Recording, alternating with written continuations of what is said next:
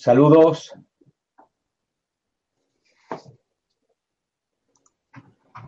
Ahora, saludos amigos, amigas. Bienvenidos a Mindalia Televisión, Mindalia en directo, donde un día más estamos con todos eh, vosotros, con todos eh, ustedes a lo largo y ancho del planeta.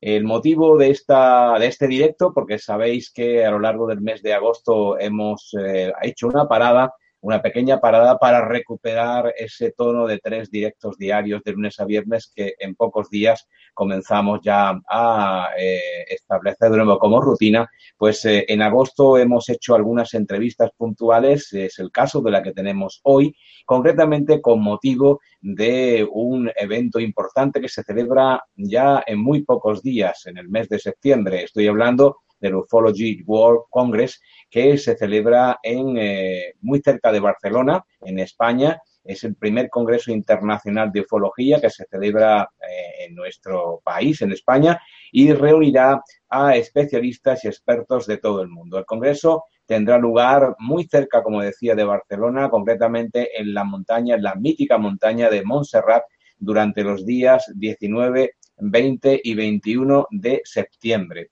en el mes en el que entramos ya esta semana. La sagrada y mítica montaña de Montserrat se conoce como un lugar eh, muy eh, especial para los ovnis. Ya desde tiempos remotos se viene informando de avistamientos y contactos tanto en la prensa local como en la nacional. Las conferencias de talla internacional que participan en el Ufology World Congress, de los más reconocidos a nivel eh, mundial, y van a tratar temas y vertientes muy amplias eh, relacionadas con el fenómeno ovni, como los casos, los famosos casos de los programas eh, secretos espaciales, los híbridos humanos, las personas contactadas, la ufología y también la espiritualidad en torno a este fenómeno y las tipologías de los ovnis, así como temas también muy misteriosos como los crop circles, los círculos de las cosechas y muchos más temas. Eh, para poder disfrutar con un descuento especial de este congreso, eh, Mindalia te propone que cuando vayas a comprar tu entrada, para obtener un descuento del 10%, utilices el código Mindalia, que es Mindalia con mayúsculas 10, todo junto, Mindalia 10. Pues este eh, código te permite que para comprar eh, tu entrada, cuando vas a comprarla, pincha en el enlace que hay en el texto justamente debajo de este vídeo, cuando esté tanto en directo como estamos ahora como en diferido, pincha en el enlace que dejamos debajo, en el texto debajo de este vídeo o en el chat que eh, está eh, también incluido en este directo que permite a todos vosotros comunicarnos con nosotros y también entre vosotros. Pues en este chat o en este texto del vídeo puedes encontrar el código Mindalia10, este enlace que te lleva al código. Cuando realices tu compra en la página oficial, tu compra online, a través del enlace de acceso eh, que te damos en esta entrevista y también en el texto del vídeo, pues poniendo Mindalia 10 eh, puedes validar tu compra y obtener ese 10% de descuento. Vamos a, hablar durante los próximos minutos con una personalidad en el mundo de la ufología que también va a intervenir en este Ufology World Congress. Estamos hablando de Carlos Ferguson. Carlos es eh, argentino, es escritor y conferenciante, además de un gran especialista en el fenómeno ovni, como decía.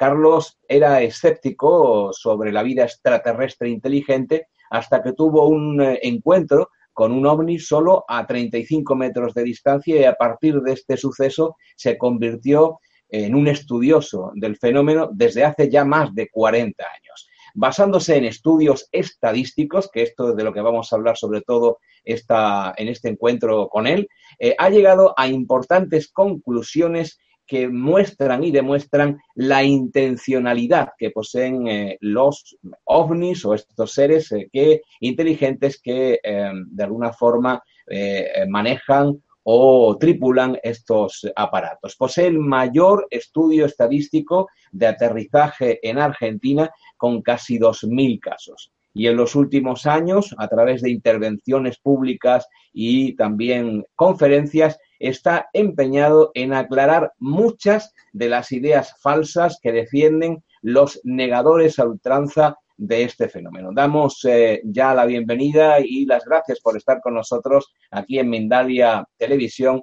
a Carlos Ferguson. Carlos, bienvenido. Bueno, es un gusto muy grande estar con ustedes y desde ya un saludo grande a todos los televidentes y oyentes de, este medio de Mindalia, ¿no?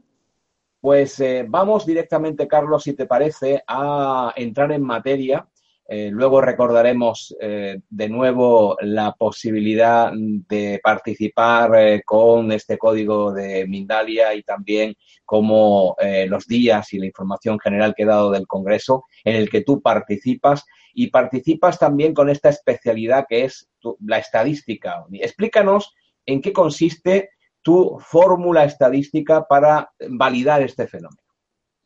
Bueno,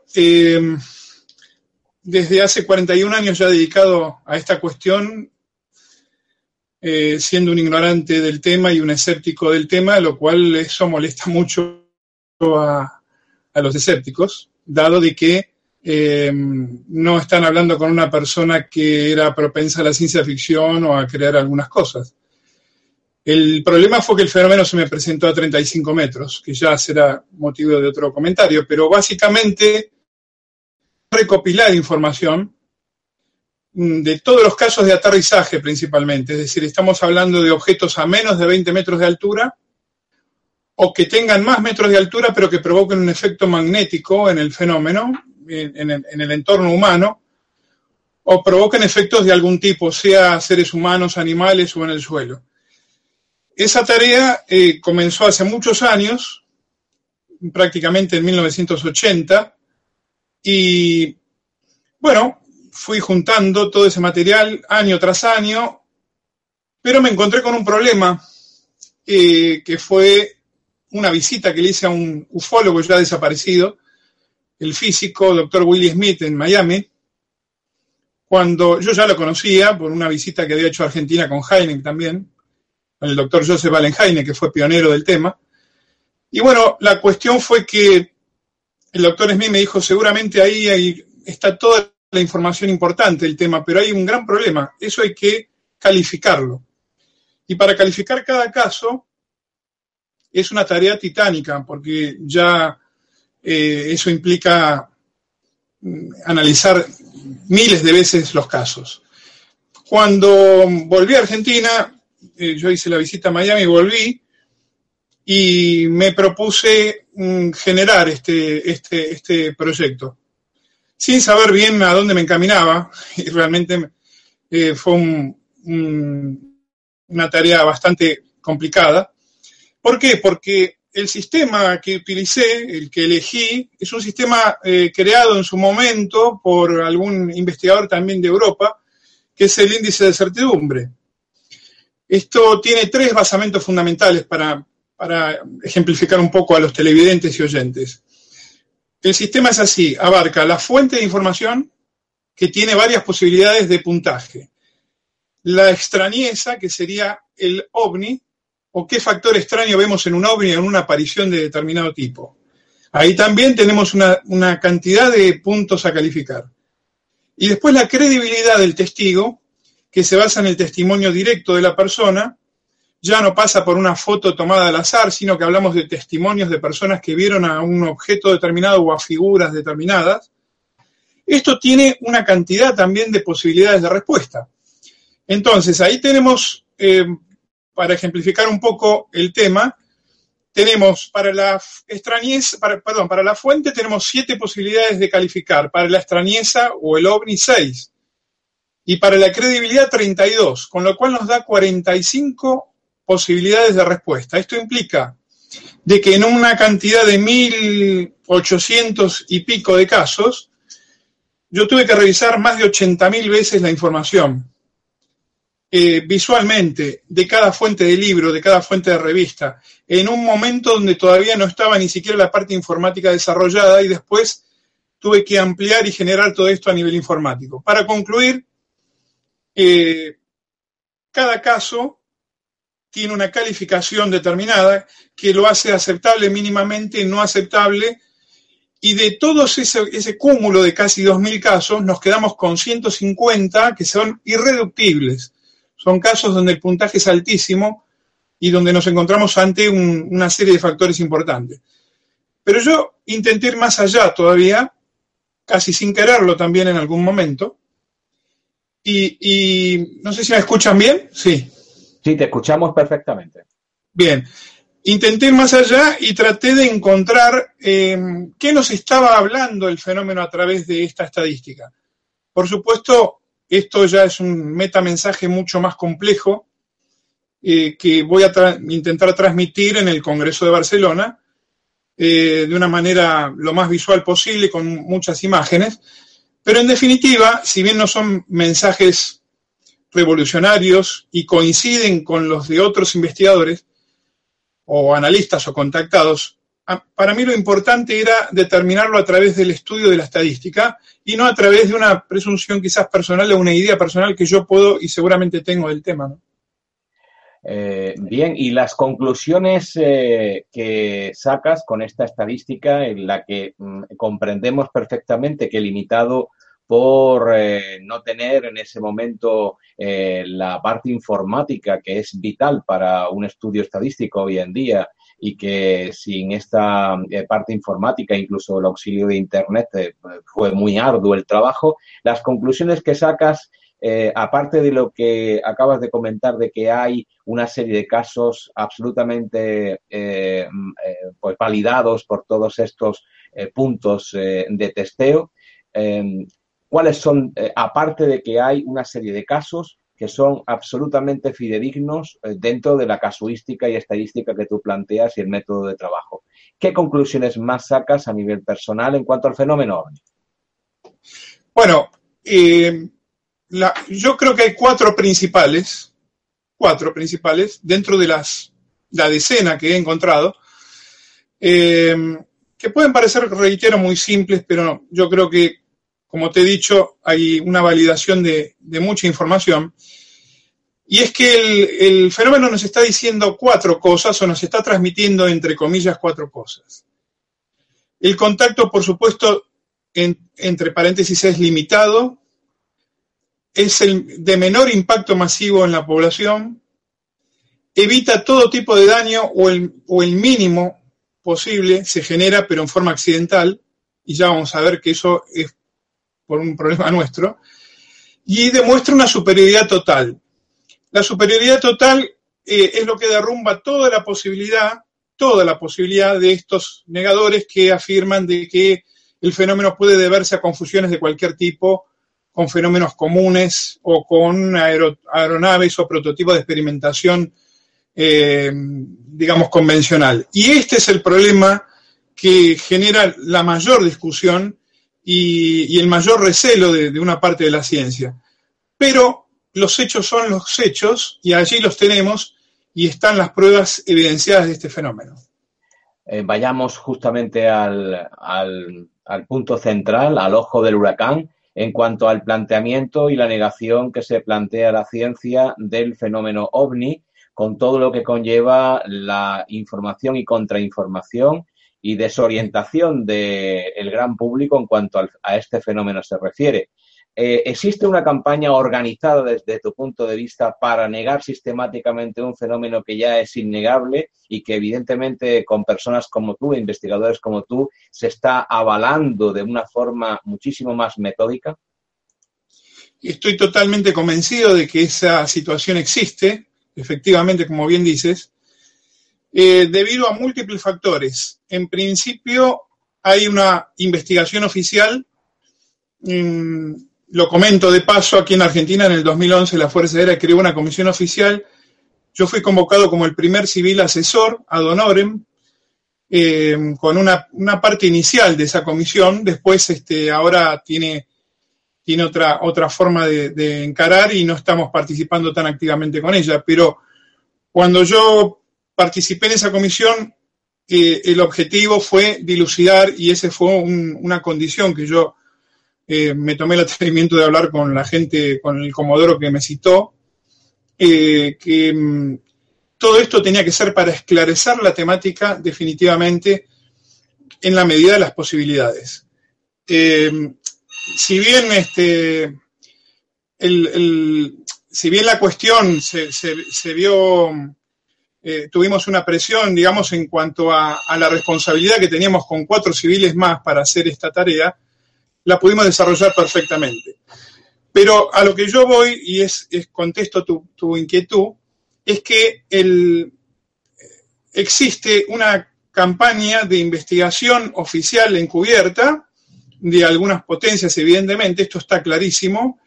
El propio informe del Ministerio de Defensa francés, el informe Cometa del año 99, lo confirma, si lo leemos atentamente. Y además hay una campaña de negación interna, si se quiere, de algunas, algunas personalidades, eh, no solo científicas, sino también, eh, bueno, personas que están eh, a favor de la ciencia, entre comillas, que tratan de negar toda la cuestión del fenómeno aún con argumentos totalmente increíblemente absurdos. Y a mí eso me, ha llamado mucho la atención, porque yo puedo entender que la prensa sensacionalista eh, colabore en cierta manera con esta cuestión, a veces malinformando o generando mala información, pero por una cuestión incluso hasta, hasta de conveniencia editorial lamentable, pero que existe. También aquí en Argentina lo hemos vivido mucho. Pero lo que no se entiende muy bien es esta cuestión de la negación por la negación misma de algunos personajes muy notorios. Y yo creo que eso también tiene un correlato con el miedo. Es decir, eh, todo lo que puede trastocar lo conocido, eh, para algunas personas puede generar tremendo temor y evidentemente han llegado a límites de negar lo innegable por una cuestión, yo creo, inconscientemente de gran miedo. Eh, y este miedo también tiene que ver con lo que tú acababas de comentar hace unos minutos en cuanto a la gran superioridad que aparece volcada en tus estadísticas, esta superioridad técnica que adelanta a la humanidad en no sé cuánto eh, tiempo, pero desde luego hace que los aparatos aparezcan, desaparezcan y establezcan eh, velocidades y rumbos que no tienen eh, mucho que ver con, la, con las leyes eh, que conocemos actualmente y eso genera miedo y también en las fuerzas eh, de cada gobierno, las fuerzas militares y políticas, un gran pavor a que no haya un control de la población. ¿Puede ser eso también?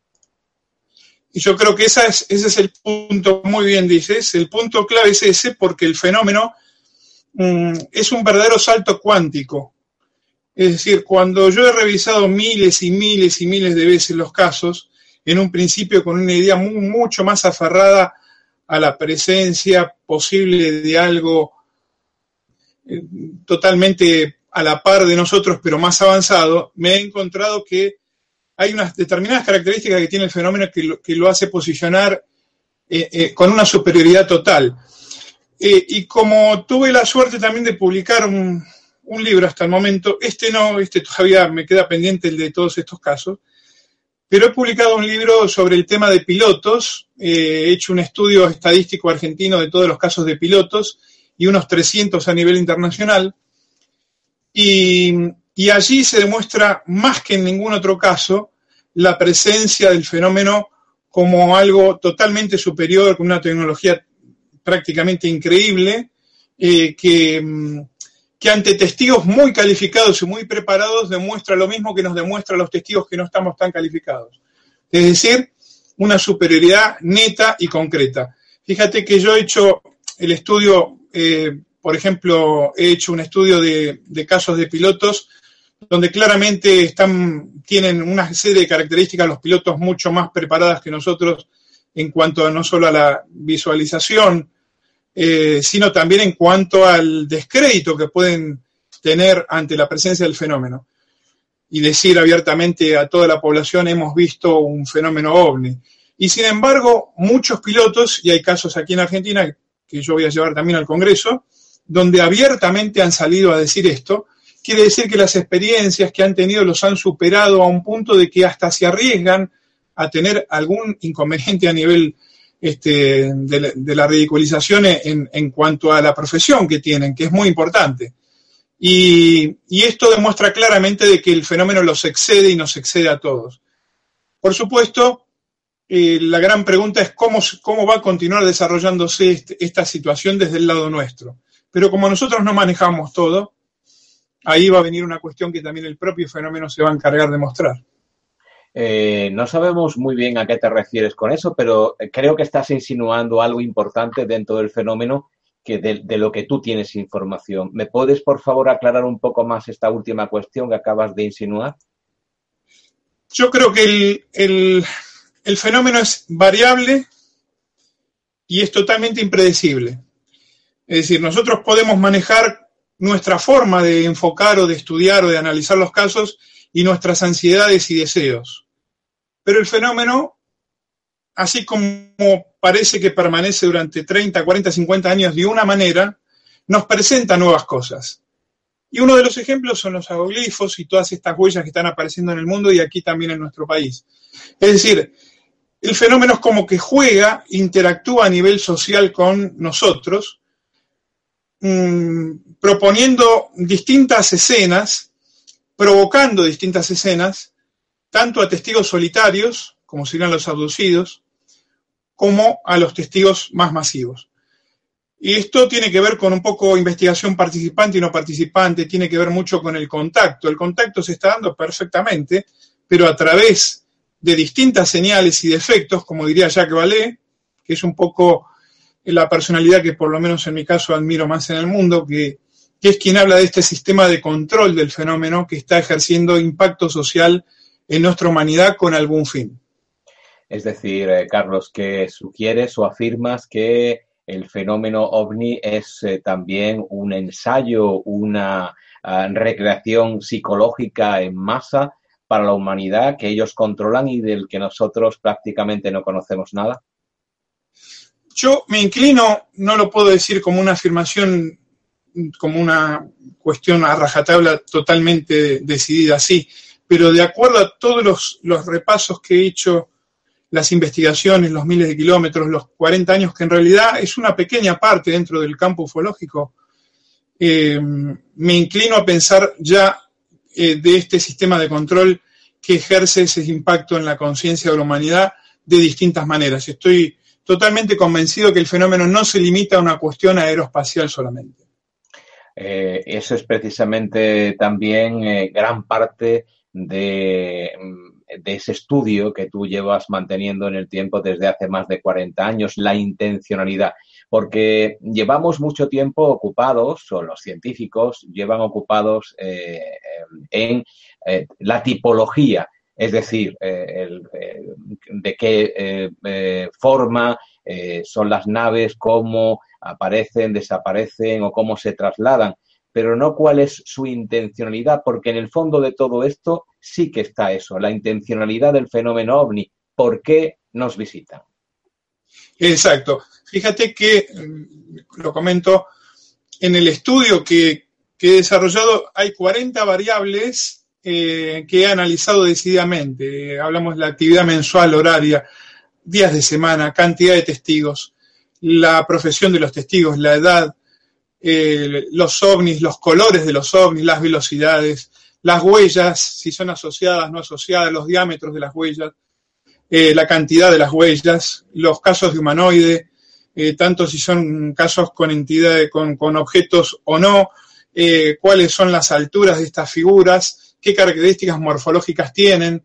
He estudiado también las direcciones de vuelo de los ovnis, eh, el comportamiento de los humanoides, la correlación distancia-extrañeza, que es espectacular, porque a través de la correlación distancia-extrañeza comprobamos lo que decía el doctor Joseph Allen de que el fenómeno es más extraño cuanto más nos acercamos a él.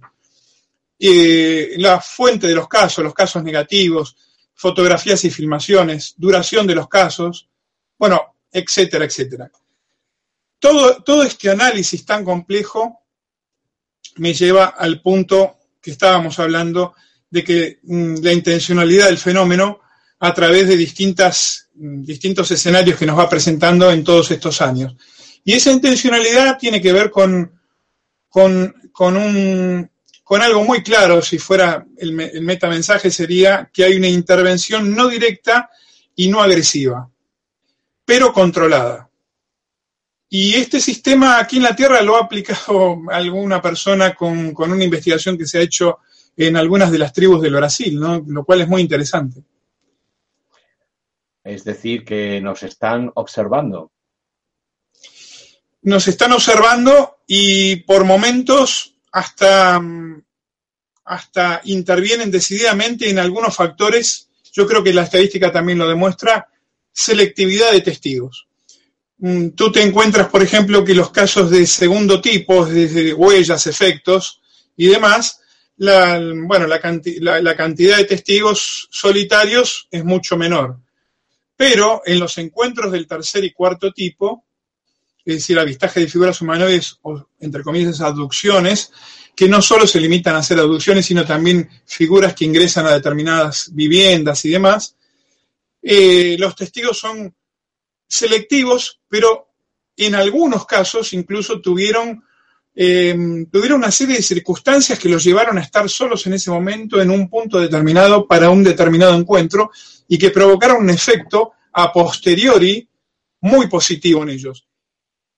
Quiero decir que si bien no hubo, no, hubo testigos eh, aterrorizados al momento de la experiencia, sí hubo algunos que han tenido un, un efecto de shock al momento de una, de, una, de una mm, presencia como la que estamos hablando pero en todos los casos que yo he podido intervenir e investigar, siempre con el correr del tiempo, eh, los testigos han dicho que esto ha sido lo más positivo que le pasó en su vida.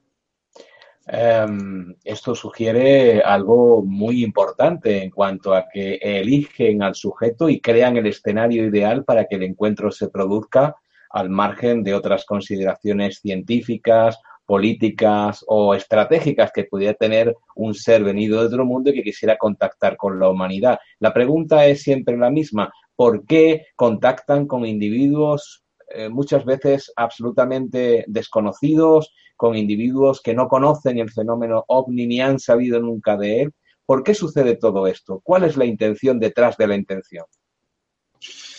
Bueno, contestar eso sería, sería es nuestro gran desvelo y creo que lo que nos sigue alentando, por lo menos en el caso personal, es tratar de develar eso. Una vez cuando yo comentaba lo del doctor Heine, que en su casa en Miami ya ha entrado en años, fue la última entrevista que se le pudo hacer al doctor, eh, perdón, al doctor Smith.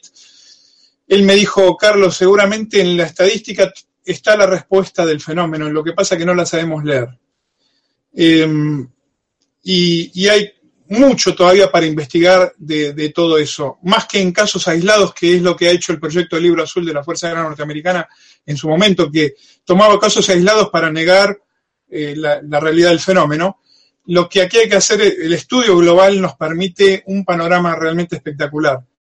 Eh, yo creo que el, el fenómeno nos está conduciendo a algo pero es tan complejo que nosotros podemos solamente ver partes de, la, superficie de eso, pero no llegar a, la definición total.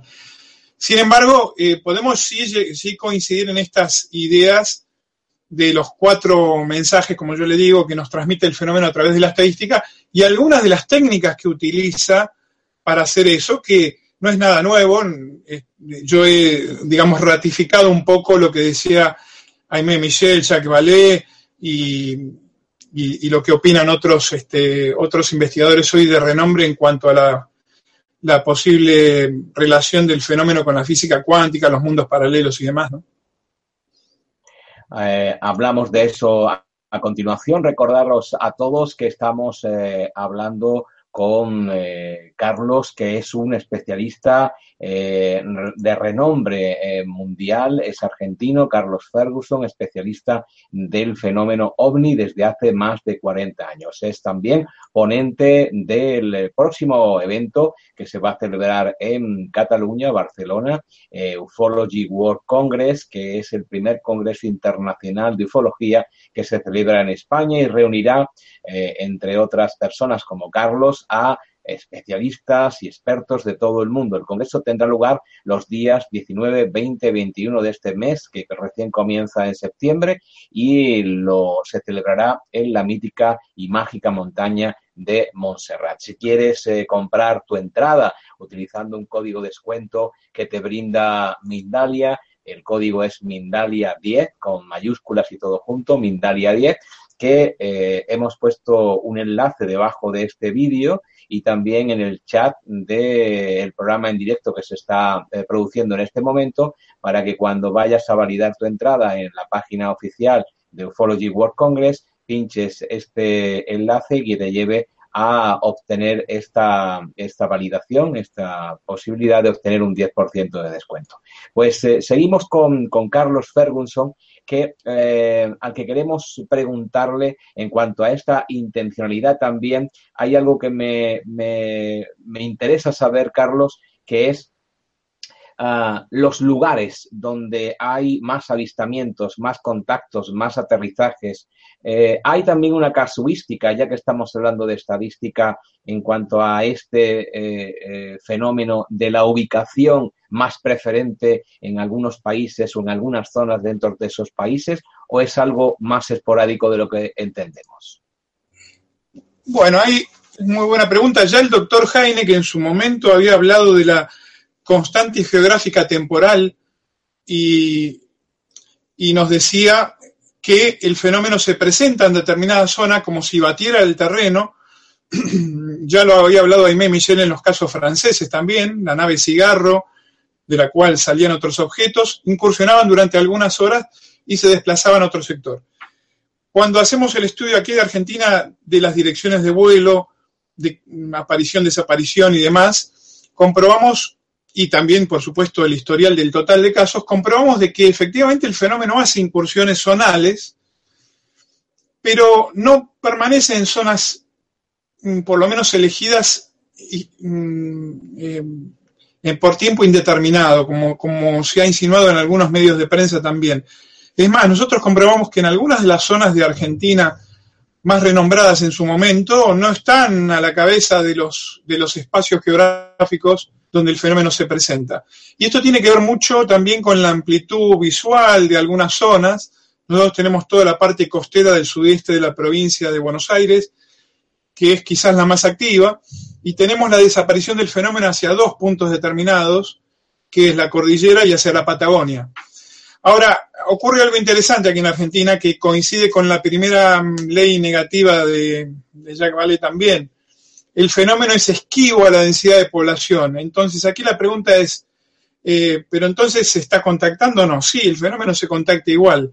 Lo que pasa es que el plano o el sistema de control del cual estamos hablando no hace un contacto directo porque eso echaría a perder todo el experimento.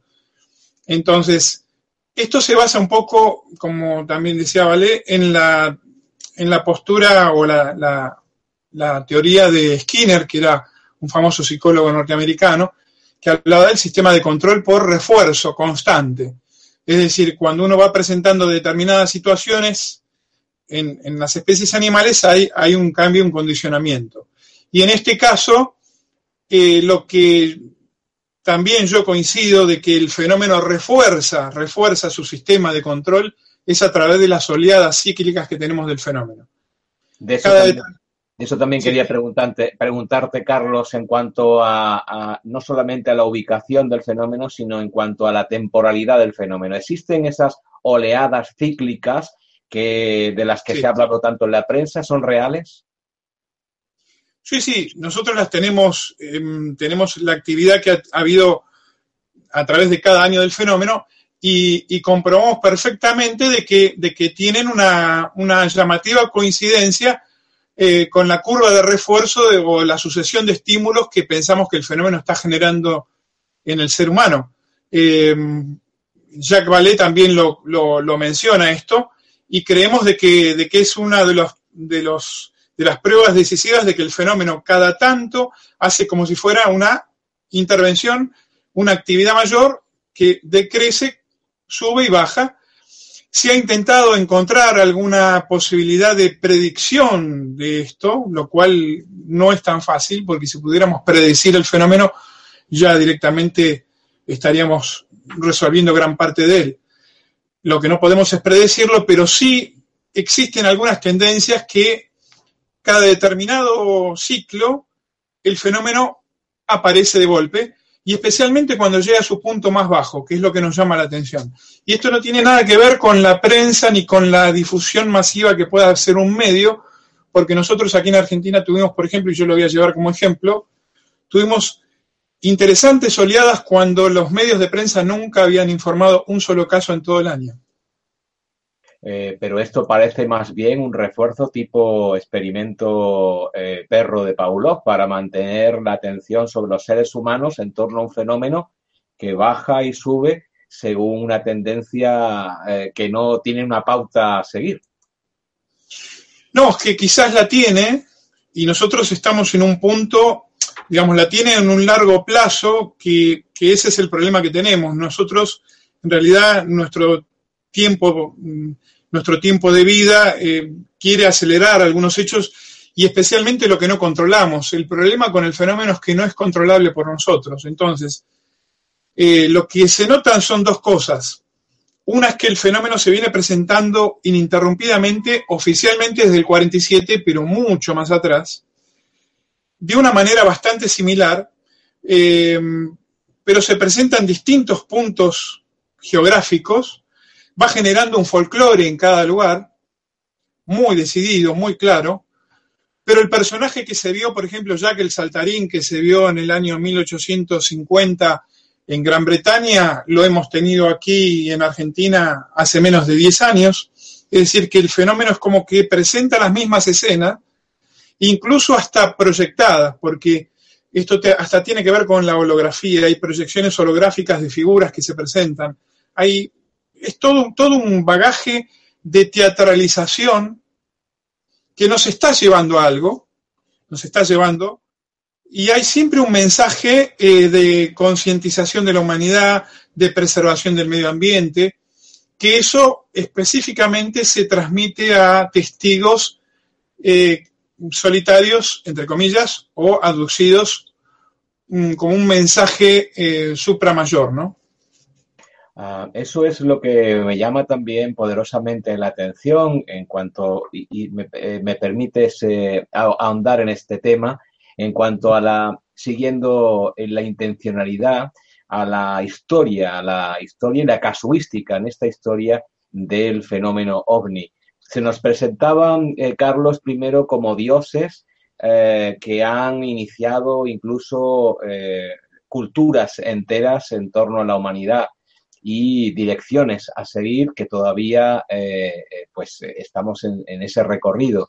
Luego se han ido presentando ya en una historia más cercana como aparatos coincidiendo con la era espacial, aparatos eh, de fenomenología en torno a la técnica puntera y últimamente esa intencionalidad ha derivado desde los dioses hasta los hermanos mayores, toda una cultura espiritual que ve a los extraterrestres, a aquellas personas que supuestamente tripulan este, estos eh, aparatos, como hermanos mayores que velan y cuidan por la humanidad en una eh, historia de la que vamos a participar en algo que desconocemos, pero es como, como un descubrimiento para, el ser humano.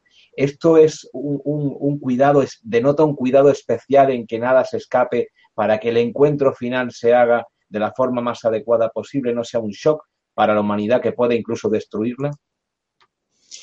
Esa puede ser una respuesta, sí. Esa podría ser una. La otra, quizás que, mm, reitero, todo plan conlleva, como en este caso estamos advirtiendo que no hay una intervención directa porque, porque eso echaría a perder toda la situación, eh, se va llevando a la humanidad hacia una situación no lo podemos saber, eh, pero todo indicaría de que el fenómeno está tras esta situación y que eso trasciende cualquier idea que le pongamos nosotros. Cuando en la antigüedad lo llamábamos dioses porque superaba, era una cosa totalmente descomunal para, para las civilizaciones antiguas. Cuando lo llamamos astronauta extraterrestre, le estamos poniendo también un nombre adecuado a nuestra posibilidad y lo que haríamos nosotros, entre comillas también, porque hay, negadores que dicen que el fenómeno simplemente baja, recoge un poco de tierra y se levanta y para qué sirve eso. Y nosotros estamos haciendo lo mismo cuando vamos a otros planetas. Eh, Pero yo creo que esos son todos nombres o, mm, digamos, es una autodefensa que necesitamos poner un nombre a algo que nos supera totalmente. Es algo muy concreto lo que está pasando, pero que yo no le, yo no cerraría, mm, no tengo forma de cerrar la, la respuesta o el final de la película. Acá el problema es que nosotros estamos viendo una película ya con dos horas de duración, un ejemplo, y, queremos ver el final y el problema es que no sabemos cuándo llega y si, si no se va a cortar esa película o cuándo, ¿no?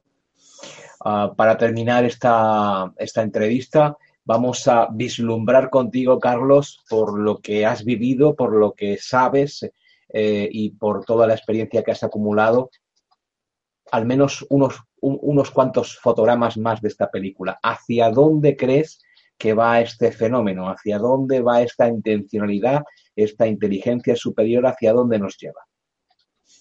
Yo creo que somos parte de, un mundo, de un multiuniverso mucho más complejo del cual no hemos tomado conciencia hasta recién ahora, eh, que somos parte de algo mucho mayor de lo que creemos y el fenómeno mm, yo no podría atisbar cuándo va a ser, pero el fenómeno va a, hacernos partícipe de algo mayor. Eh, esto lo digo más que nada como una cuestión intuitiva y de fe, lo estoy diciendo ahora, pero es en base, reitero, a las miles de, miles de datos que he tenido que revisar una y otra y otra vez. Eh, hay un caso que tuvimos de una abducción que nunca fue difundido, que yo lo voy a llevar a Barcelona, de un testigo, falleció hace muy poquito. Mm, después de 30 años de haber tenido la experiencia, la persona tenía la necesidad de venir a, que lo investiguen, a que sea estudiado por psicólogos, regresiones y demás, porque él tenía toda una historia dentro.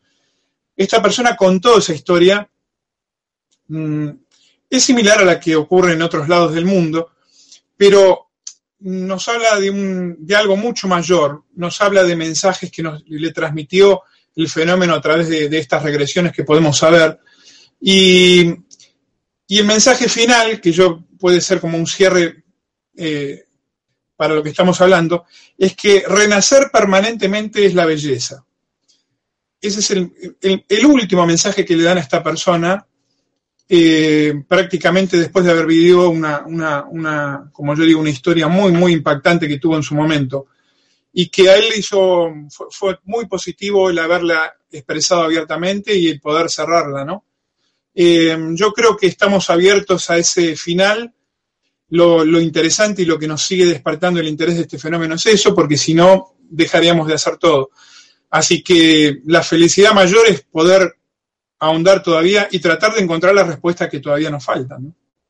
Son muchas las preguntas, también muchas las respuestas y el tiempo eh, limitado el que tenemos hoy con Carlos Ferguson, que amablemente ha querido compartir su conocimiento y su tiempo con eh, los micrófonos y cámaras de Mindalia Televisión en torno al evento que se va a celebrar muy pronto y del que él también va a participar como ponente de Ufology World Congress en Barcelona, en Montserrat, en la montaña mítica y mágica de Montserrat, los días 19, 20 y 21 de septiembre. Allí se van a reunir conferencistas de talla internacional que participan en este congreso, los más reconocidos a nivel mundial, y van a tratar amplias materias en torno al fenómeno ovni. Si quieres utilizar un descuento a través de Mindalia eh, Televisión, puedes eh, utilizar el código de descuento Mindalia10 que te hace entrando en la página web, utilizando el enlace que hay debajo de este vídeo y también en el chat, pues eh, validando tu entrada puedes ahorrarte ese 10%. Carlos, solamente despedirte, agradecerte esa aportación tan interesante que has hecho a lo largo de estos minutos e invitarte a que lo sigas haciendo en Mindalia Televisión. Muchísimas gracias ha sido un placer conocerte y un honor tenerte con nosotros. Al contrario, un gran gusto conocerte también y a todos los oyentes y muchísimas gracias por la difusión de este evento que, va a ser muy importante para la ufología mundial. Y a todos vosotros, a todas vosotras, invitaros a las próximas entrevistas que tendremos a lo largo de esta semana y, como no, a las conferencias mundiales que a partir del 1 de septiembre, de lunes a viernes y en horario español, eh, utilizad vuestros conversores de usos horarios en horario español a las 19, 21 y 23 horas tendremos eh, pues cada día, como digo, de lunes a viernes, la posibilidad de conocer, compartir conocimientos con especialistas, con maestros, con sabios de talla internacional en distintos temas que tienen que ver con la conciencia de todos nosotros. Gracias por haber estado ahí. Nos volvemos a encontrar muy pronto aquí en Mindalia Televisión, Mindalia en directo. Nos vemos.